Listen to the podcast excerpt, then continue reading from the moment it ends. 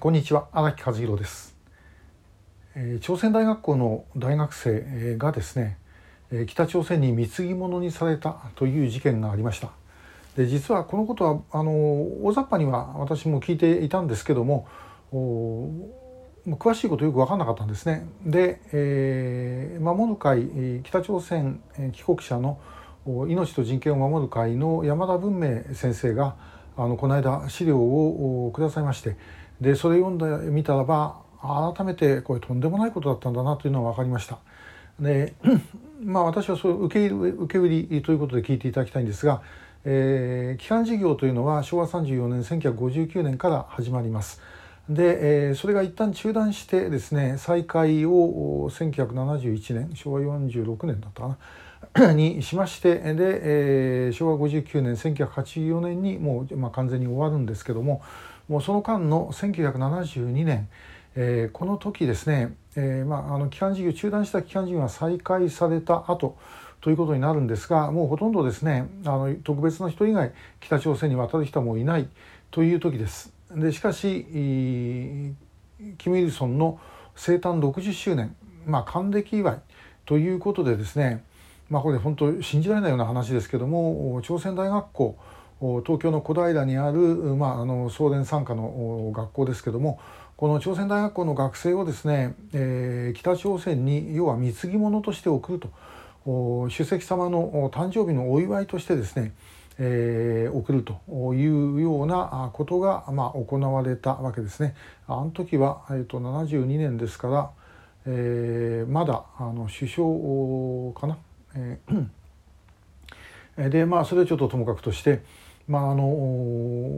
これはですねさすがに、まあ、朝鮮大学校に行ってる学生ですから、まあ、北朝鮮に対する忠誠心、えー、というのは相当あった人たちだったと思うんですけどももうそれでもですねもう北朝鮮がひどい国だということはやっぱりみんななんとなく知っていると。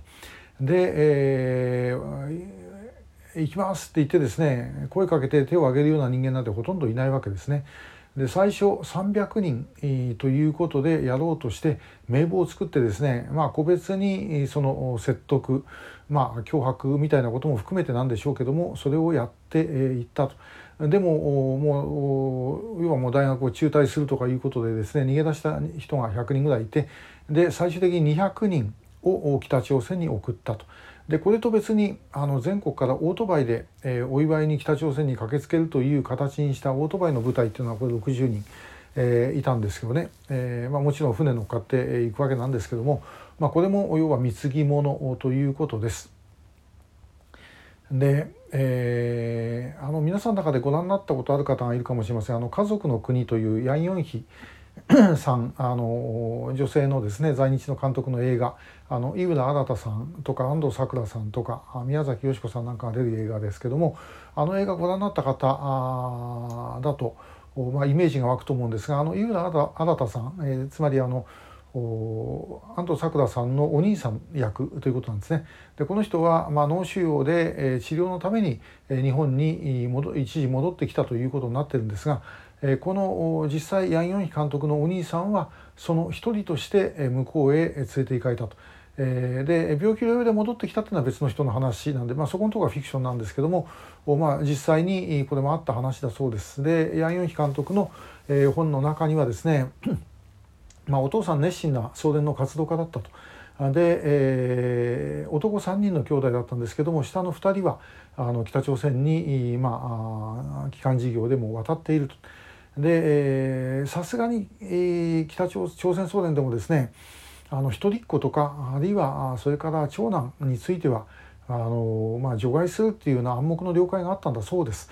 これまああの戦前の日本と同じですね軍隊で外地に送るのはやっぱりあの次男坊三男坊というようなことが、まあ、多かったまあ、これは家をつないでいくためにということだったんですけどもところがもう長男も動員しろと、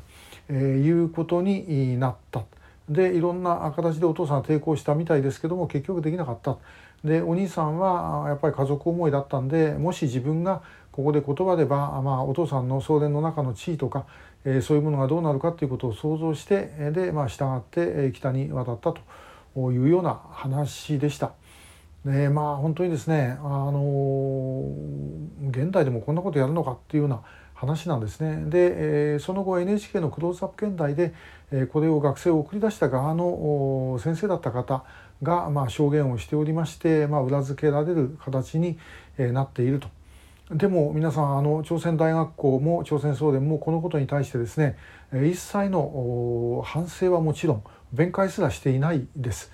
で、えー、もう本当にまあこの当時のですね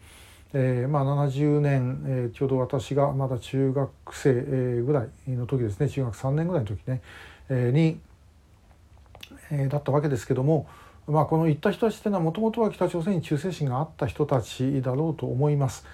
えーまあ、私とはもちろん立場は全く違ってたわけなんですけどもしかしその人たちがですね向こうでどうなったかってことを考えたらですねもう要はあの人質でしか基本的にはないわけですね。え日本に残った家族から金を絞り取ったりとかあるいはあの工作活動に協力させたいとかですね。そういうことをするための人質でしかなかった。向こうはもうそんなことしか考えていない。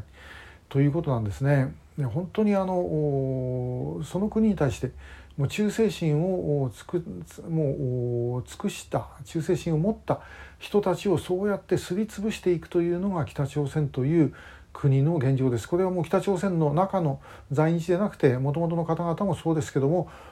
やっぱりあの社会主義社会をですねちゃんと作っていこうというふうに真面目に考えや考えた人ほどもうその中ですりつぶされてい、えー、ったということなんだろうというふうに思います。まあ、本当にですねあの山田先生から頂いた資料を読みながらなんかちょっと涙が出てきました。あの何ということをやってんだということなんですね。えー、でそんなことを自分たちの同胞にやる国ですからこんなもん日本人の拉致なんかですね別に養子の呵責も何もあるわけないですよ。でそういうところから我々、えー、拉致被害者を取り返さなければいけないんだということです。ね、条件をつかずに向き合うなんてことを言ってたってですね話にならないということはもうこのことだけでも分かります。えー、改めてまた機会があったらいろんな形で私もあの発表していきたいと思いますしあのもう関係者の方々にも発言したいいただきたいというふうに思っている次第です。えーまあ、ぜひ皆様関心持っていただければと思います。今日もありがとうございました。